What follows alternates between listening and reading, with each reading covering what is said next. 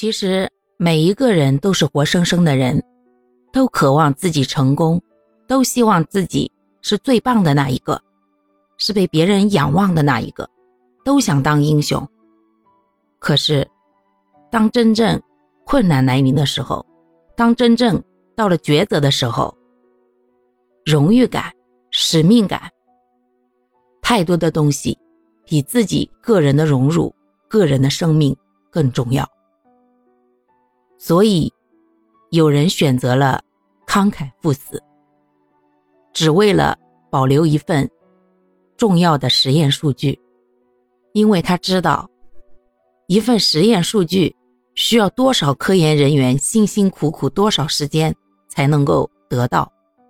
而如果数据损失了，可能一个机型就没法生产，可能我们国家就要失去一个重要的对空武器。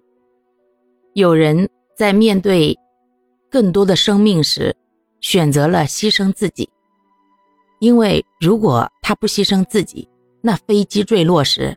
有可能会带走更多无辜的群众生命。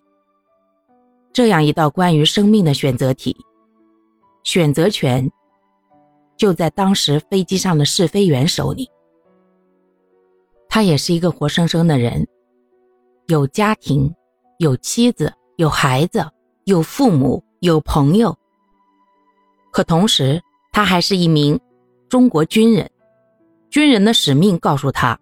人民群众的生命财产安全大于一切，所以他用自己的生命撑起了最后那么几分钟，让飞机坠落在了无人区，也让自己尸骨无存。